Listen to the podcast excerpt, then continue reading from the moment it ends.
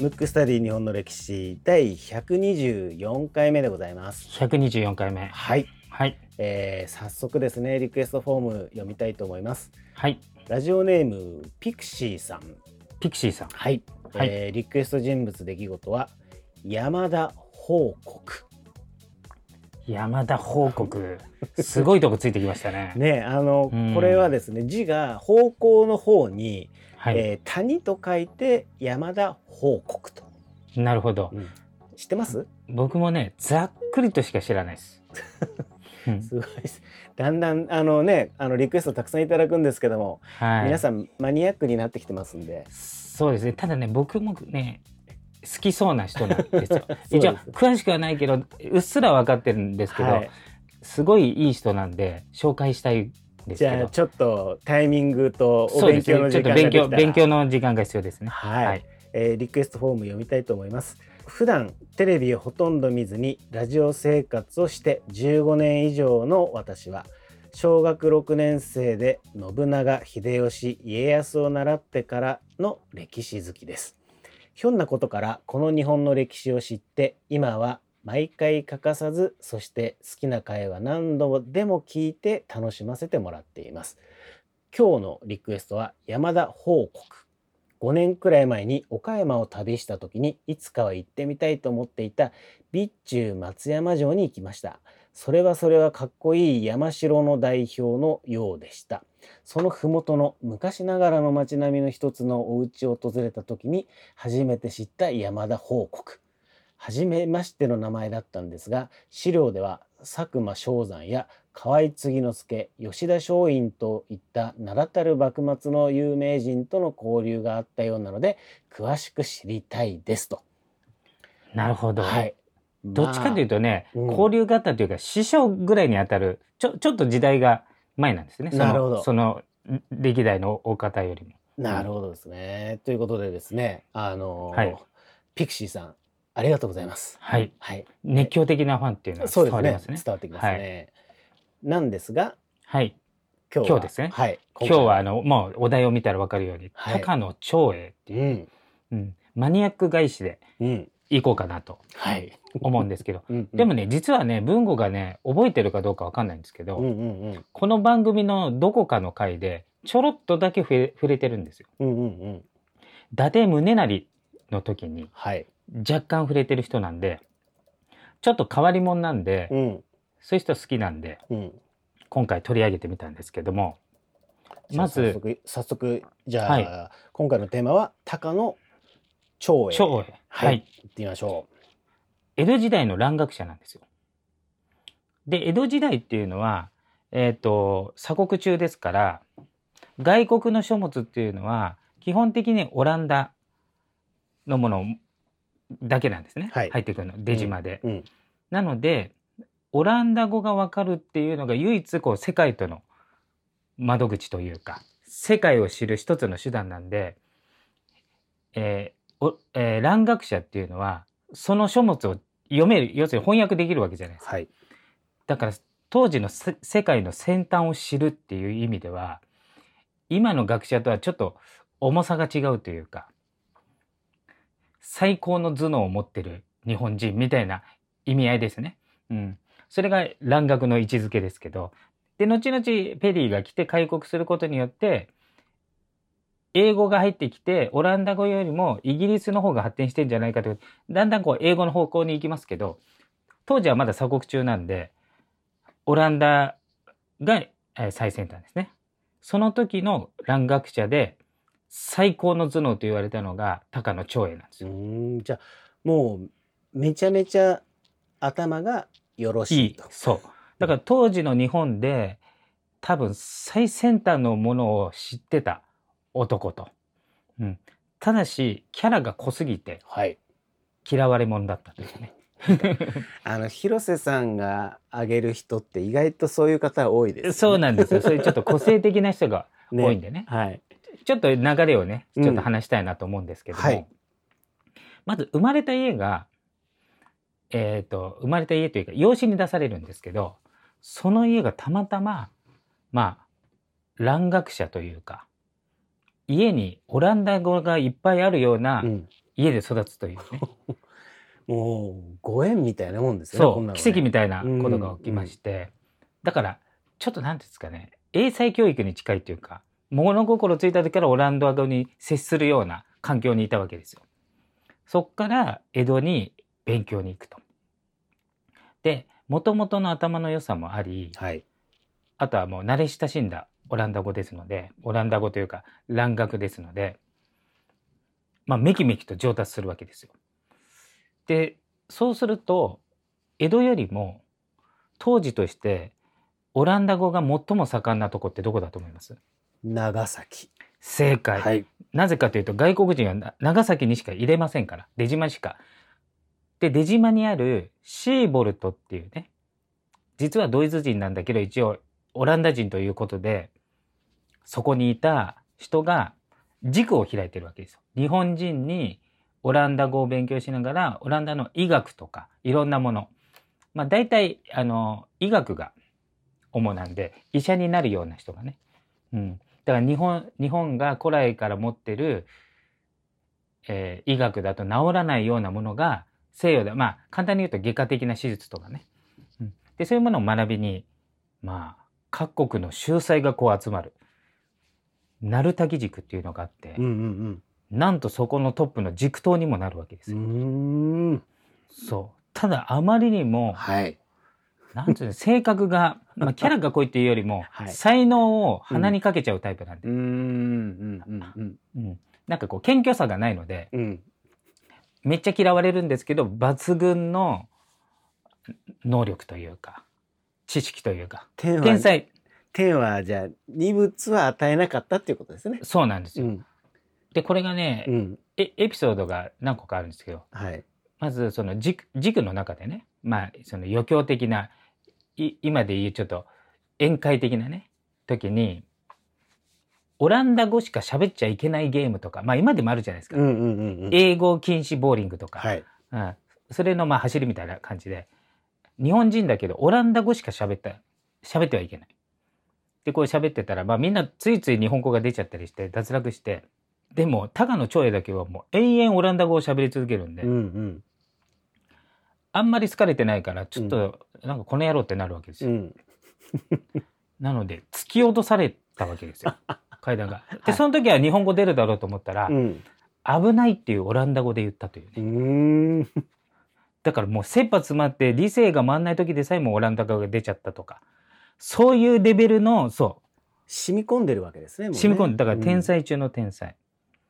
で、その人が鳴滝軸で、あの、軸頭にもなるんですけど、結局はシーボルトっていうのは捕まっちゃうんですね。あの、スパイ容疑で。なので、長崎にいられないので、えっ、と、高野長英は捕まらずに、まあ、江戸に来るわけです。はい。まあ、習うものは習ったからね。うん。で、その時に、えっ、と、ピタゴラスとか、ガリレオとか、昔の物理学者の本とかを翻訳してるわけですよ。多分ね、今の、今の人が翻訳された日本語読んでもよくわかんない本だと思うんですよ。物理の本。それをオランダ語から日本語に翻訳しちゃうぐらいのレベルですので、そういう仕事をやりやりながら、すごいなあで、やっぱりその外国の知識があると、はい。日本が遅れてるなっていうのがやっぱわかるわけですよ。鎖国してる間に差がついてんなって。でもそれはまあ言ってはいけないけど、どんどんどんどんこう知識を得ることに、いろんな面で遅れてんなってなるから、ちょっとそういうオランダ語の人たちがこう集まって、もうちょっとやっぱ日本を良くしたいみたいなね。あの、そういう会みたいなのを作って、それをね、少子会って言うんですけど、そういう組織を、まあ作ったんですよ。はいまあ作ったのは別ですけど、入って、うん。で、その中心的な人物になるわけですね。うん。高野、高野長英はそういう。。はい。うん。しかもね、少子会っていう名前がね、結構面白くて、オランダ語の研究をあまり大々的にやってると、オランダ語とか蘭学の研究やってると、幕府に目をつけられるの。で、はいはい。少子会っていうのは、うん。し小っていう字がなかなか難しいですね。ななんていうんですか？な、な、あの、高橋直子先生。そうそう、その、ななお、そう。はい。に、あの、歯って書くんですよ。うん。で、これを普通に読むと、歯を強くする回なんですよ。うん。だから、オランダ語なんで、なんとか歯を丈夫にさせようっていう会の名前で中身は違うことをやってたわけですよ。幕府の目を欺くためにね。うん。で、その中心が、まあ、高野長英もいたし、あのね、藤田東子とかもいたんですけど、藤田東子って聞いたことあります？あのいやなんか名前は聞いたことありますよ。うん。これはね、吉田松陰よりも前のうん。尊王攘夷派の、もう、親玉中の親玉ですね。うん。一番最初に尊王攘夷が盛んになったのは、水戸藩なんですよ。水戸藩の中心が藤田東子。で、それの、まあ、ちょっと影響を受けたのが吉田松陰とかなるんで。で、吉田松陰に影響を受けたのが高杉とかなんで、その、だいぶ前の人なんですよ。じゃあもう思想の大ボスみたいな感じです、ね。思想の大ボスうん。大ボスも中心にいる中に高野長英も一応大ボスとしているわけですよ。で、ちなみに藤田東子は活躍を目目前にして安政の大地震で地震で死んじゃうんですよ。あ、地震なんですね。圧死。うんで、江戸、今でいう東京はいっていうのは定期的に大地震が起きるわけですよ。で、安政の大地震で藤田東子が死に、その後関東大震災。その後はまだ起きてないんで、今いつ起きてもおかしくない状態なんですね、感覚的には。はい。で、その少子会というのを作ったんですけれども、はい。えーそう作ってる最中に、森村号事件というのが起きるわけです。で森村号事件って何かっていうと、当時は外国船を打ち払えっていう命令が出てますから、アメリカの軍艦じゃないですよ。ペリーみたいな軍艦じゃなくて、商船が通りかかったわけですよ。日本に。それを砲撃したと。まあ、向こう商船で、あの、大砲とか積んでませんから、まあ、やっつけられるに決まってるじゃないですか。で、それを、高野長英は、まあ、キャラが濃いから抑えられないわけですよ。もう、アホかと、うん。幕府は。うんうんうん。そんなアメリカのうん。やつに喧嘩打ったら、もう、そんなんもう国がボコボコにされるに決まってるから、そんなの、要するに、上位なんか無理っていう、外国船打ち払うなんて無理だから、とっとと仲良くして技術をこう、なんか、輸入しろと。そういう本を書くわけですよ。で、本当は仲間内にね、蘭学が分かってる仲間内だけに広めようと思ったら、思いのほか広まっちゃって。それで取り締まりにあって、万社の国っていうんですけど、はい。で、万社っていうのは何かっていうと、少子会のあの別称っていうのはその差別用語。うん。だから、野蛮人の会みたいな。万万社の国って言って、高野長英は捕まって、終身刑を言い渡されるわけですよ。で、当時の牢屋ってすごいんですよ。い今でもまあ入ったことはありませんけど、嫌じゃないですか、刑務所に入るの。そうですね。うん。当時って、うん。あの、どういうふうな、あの、なんていうの、牢屋の中って、え、どうなってるか知ってます？いやー、なんかでも、うん。あれですか、もう土とか森の中みたいな、うんそんな感じなんですかね。いや全然違う。違うんですか？建物自体は普通なわけね。はい。まあ当時江戸だから畳の部屋なわけ。そこの時、その牢屋の中は完全に自治なんで、これは幕府の役人も中に入れなくて、中に入れないっていうか、あの、要するに、えっ、と、完全にお任せなんで、介入できない。その中にボスみたいな牢名主っていうのボスがいて、この人が絶対権限を持ってて、あの、気に入んない囚人は殺せるの。お お、お怖い。怖い。だからめっちゃ怖いわけ。だから、うんうんあの、刑務所に入るの、あれなんていうの、刑に服するのが怖いんじゃなくて、うん牢名主が怖いわけ。入入ったら。うん、で、これ、吉田松陰も刑務所入った時、それに苦労して、はい。だから入る前にうん必ずお金とかを忍ばしといて、牢名主に賄賂を渡さないと殺されちゃう可能性もあるんで、だから牢名主は、あの、囚人のくせにめちゃめちゃ偉いし裕福なわけ。ガンガン賄賂をもらうからね。それで畳を一般の人のやつを取り上げて自分だけ 7, 7段ぐらいにして高くなってるわけ。殿様みたいな。殿様みたくなって。うんで、牢名主と、その、取り巻きの役人みたいな、その、それも囚人ね、が10人ぐらいで、この人たちが王様みたくなって、その囚人をコントロールしてるわうけ。ん。そういう世界なわけよ。はい江戸時代のう。ん。で、気に入んないやつとか、あとなんか囚人が増えちゃったと。要するに治安悪くなって、犯罪者が多くなったら、建物は一緒なのに、よ密になるわけじゃない。うん、そしたら殺していくのうん。間引いていくわけ。老名主が。すごいな。それぐらいなの。で、その老名主はどうなるか、どういう人がなるかっていうと、はい。あの、囚人の総選挙みたいな感じで。選ばれるんだけど、はい。こいつそんな罪を犯しちゃったのみたいな、うん。すすごいレベルの罪を犯したりするとなりやすいわけ。ええまたはちょっと人間的に魅力があるとかも、まあそういうやつはあまり囚人にはならないけど、そういうのもなるんだけど、なんと高野長英は、あの、老名主にもなってるんです。屋でも。すごいっすね。すい。ごいのよ。うん。すごい。吉田松陰でさえも、うん。最初の頃賄賂とかやらないと殺殺されかかるんだけれども、吉田松陰も人格者なんで感化して、老名主にはなってないけど、老名主に気に入った位置には行ってるわけ。うん。けど、高野長英は老名主になっちゃっ。なったちゃったんだ。すごいっすね。すごいな。でなっちゃったんで、うんただ老名主っていうのはさっき言ったようにもう王様なんで何でも言うこと聞かせるんで、そそのかして囚人のやつなの誰かを。わざと火事を起こさせて脱獄するわけですよ。で、脱獄して、はい。幕府の役人がね、でみんな逃げるわけで火事だから。で、3日以内に戻ったら罪に問わないと言うんだけど、そのまま逃げまくるわけですうんよ。うん。高野長英はね。はい。そんな、老名主までになったんだけど、それは、しその一般の社会の方がいいってことで。うんうん。で、そで、その時また捕まるのが怖いから、硝酸、要するに劇物を顔にぶっかけて、はい。顔をぐちゃぐちゃにして、うんうん。要するに顔が判別できないようになった。自らね。自ら。その顔で、また世に出るわけですよ。うん。ただ、風の噂で、高野長英はどうも脱獄したらしいと。当時日本最高の蘭学者なんで、うん。ということは、世界最先端のうん。ものを知ってる男じゃない、日本で一番。はい。そこに目につけたのが、えっ、と、ちょっと前にやった、伊達宗成、ああ、そっか。宇和島藩主が、はい。脱獄犯だって分かった上うで、ん。呼ぶわけですうん。うんうんうんで、ちっちゃい藩なんだけど、この人が来たおかげで、まあ、軍が近代化したり、発展していくってことになっていくわけですよ。で、そこで、まあ、いればよかったわけですけうん。ど、はいはい。でもやっぱりキャラが濃いんで、一箇所にやっぱりね、さすがに優遇されてるんですよ。しかも捕まる心配もないけど。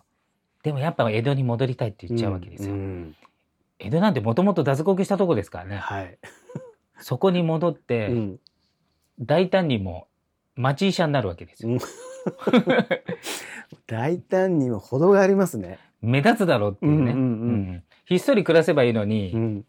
お客さん呼んじゃったりしてるから、うんうんで繁盛しちゃったりするんでそうするとあれって顔ぐちゃぐちゃになってるけどあいつじゃねえかみたいな密告されましてで当時のあのなんか捕まえる役人っていうのも荒っぽいんでうん。うん。で高野長英も多分抵抗したと思うんですよ捕まりたくないから、うんうん。もうその時ボッコボコにされるんで、うん、あの刑務所行く前に路上であの撲殺されちゃいます。うん、袋叩きで死んでしまうんですけどそんな波乱万丈な高野長英でした。なるほど。なんか、どっかで聞いたことあるなっていう名前だったんですけど、うんこれはあれですね。だから今、ひよさんちょっと前に言った、うん伊達宗成。の時にそうちょっと名前出てそうですよね。117回ですね、この番そうですね。組で言うと。ううんん、そその時にちょろっとだだけ出てたんだけども、はい。ちょっとこの人の人生が波乱万丈でうん。ちょっと紹介したいなってことではい。あの全部の回を高野長英にしてみました。なるほど。いやー、でもなんか、うん面白い人いっぱいいますね。ね本当にね本当にそうですよ。いやもうその何でしたっけ？刑務所の中のボス老名主ね老名主ね、うん、すごいよね。だから、生まれ持ったらもうリーダーだったってことですね。うん、そうそうそううそうそう。そうなん。どこ軸頭になったりしてるけど。うんうん。うんいやー面白いなー、うん。うん。いろんな人がいますね。本当に、うん。本当に。いやーということでですね、はい。あとねちょっと最後に、うんうん。はいどうぞ。実はついこの間、うん。僕あの本業が三名監視学っていう、ねはい。うん。やつやってまして、うんだたまたま鑑定依頼が来たんですよ。はいはい。そしたら、うん。この番組ラあのムックスタディ日本の歴史のはい。ファンの方で、はい。なんとねうん。カタールなんですよ。カタールまでこの番組が飛びましたか？そう。そういえばなんか160カ国でしたっけ？えっ、とねいやもうわかんないんですけどわかんない。100ひとまず140カ国は超えてます、こうやってうん。っていうの聞いてたけど、うんうん。もうズームでやったんですけどね、うんうん。カタールとあれやったんですけど、はい、カタールで日本の歴史聞いてんだっていうね、ん、うん。でそこから鑑定依頼ね。鑑定依頼が来てるんで。もしかしたら今も聞かれてるかもしれそないですすよね。いやだから。いろんなところに世界で聞かれてんだなとそう思うとなんですよ、感慨深いですよね。うん。うんねなんかそれこそヒロさん今だったらズームでって何気なく言ってますけどね。うん、なかなかの話ですよね。そうですね。本当に、うん。まあこの収録もズームでやってますけどそうですよね。いやーだから本当にねうん。本当に最近月に2回になったとはいえ、うん。結構ねやっぱりリクエスト、これ不思議なもんで月にましたね。そう月2回にしてからの方がリクエストが増えてるんですよね。はい。不思議なもんであの、うん。ぜひですねあのたくさんいただけるとはい。僕らの励みにもなりますので。ありがたいなと、ね。あとはまあリクエストだけじゃなくて単に励ましでもいいですけどそうですねはいあの、はいぜひぜひ何かしらメッセージいただければ嬉しいなって思います、はい。今回のテーマは高野長英でした。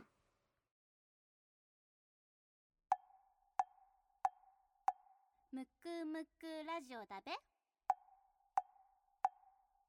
むくむくラジオだべ。むくむくラジオだべ